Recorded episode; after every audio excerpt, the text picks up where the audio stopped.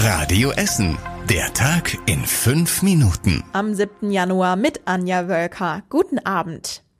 Viele Essener sind gegen die neue Kassenbonpflicht. Seit Anfang des Jahres gibt es für alles einen Kassenbon, vom Brötchen beim Bäcker bis zur Bratwurst an der Imbissbude.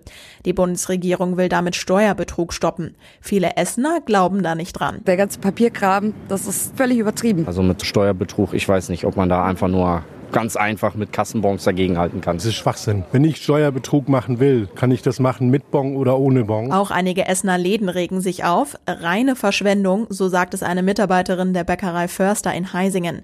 Die Kunden lassen den Bon ohnehin meistens liegen. Bei Döbbe in Stoppenberg fliegen die ersten Bons schon im Laden herum. Die kleine Imbissbude vor der Rathausgalerie in der Innenstadt sammelt die Bons. An nur einem Tag kommen so zwei große Tüten mit Müll zusammen. Der Olympiagrill in Altendorf sagt deshalb auch, das ist einfach Umweltverschmutzung. Dagegen will Becker Holtkamp aus Holzerhausen vorgehen. Wer will, bekommt dort ab heute einen digitalen Bon für das Handy. Das soll Müll und Geld sparen. Bundeskanzlerin Angela Merkel kommt zu uns in die Stadt. Sie eröffnet in zwei Wochen eine Ausstellung in der Kokerei auf Zollverein.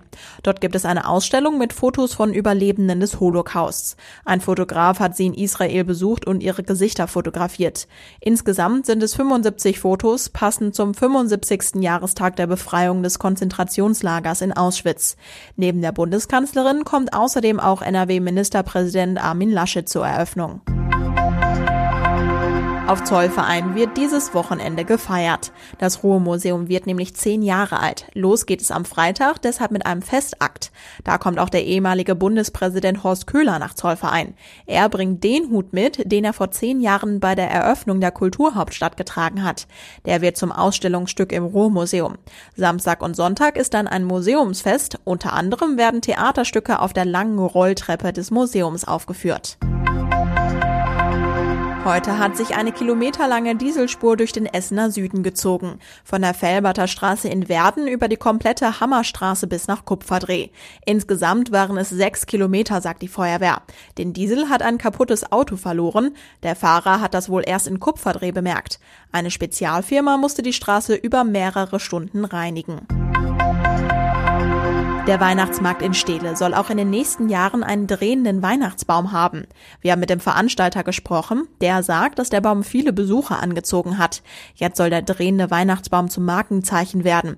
Der Veranstalter freut sich vor allem, dass so viel über den Baum berichtet wurde. Er hatte allein sechs Fernsehauftritte. Und auch der frühe Start bleibt. In diesem Jahr soll der Weihnachtsmarkt in Steele am 5. November beginnen, als erster Weihnachtsmarkt im Ruhrgebiet.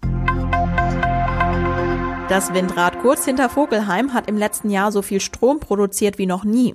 Es waren 6 Millionen Kilowattstunden. So viel verbrauchen 1200 Einfamilienhäuser im Jahr. Der Strom wird zum Klärwerk nebenan geleitet. Dazu kommen Strom aus der Verwertung von Klärschlamm und eine Solaranlage. So soll am Klärwerk bald so viel Strom erzeugt werden, wie es auch verbraucht. Das Windrad thront seit vier Jahren über dem Norden von Vogelheim. Vorletztes Jahr mussten die Rotorblätter ausgetauscht werden. Und was war überregional wichtig? Mindestens 56 Menschen sind im Iran bei einer Massenpanik getötet worden. Die Panik war während des Trauerzugs für den iranischen General Soleimani in der Stadt Kerman ausgebrochen. Der General war bei einem gezielten US-Drohnenangriff getötet worden. Im Prozess um eine Gruppenvergewaltigung in Mülheim bestreiten die drei minderjährigen Angeklagten die Tat. Einer der Anwälte sagt, dass sich die Jugendlichen gegen den Vorwurf wehren, vor dem Landgericht Duisburg wollen sie aber schweigen. Die drei Jungen zwischen 14 und 15 Jahren sollen im Sommer eine 18-Jährige vergewaltigt haben. Und zum Schluss der Blick aufs Wetter. Morgen gibt es lange dichte Wolken und es fällt manchmal etwas Regen. Es gibt frischen Wind bei Temperaturen zwischen 11 und 13 Grad. Die nächsten aktuellen Nachrichten bei uns aus Essen gibt's morgen früh ab 6 Uhr bei Radio Essen im Programm. Euch einen schönen Abend und kommt gut durch die Nacht. Das war der Tag in fünf Minuten. Diesen und alle weiteren Radio Essen Podcasts findet ihr auf radioessen.de und überall da, wo es Podcasts gibt.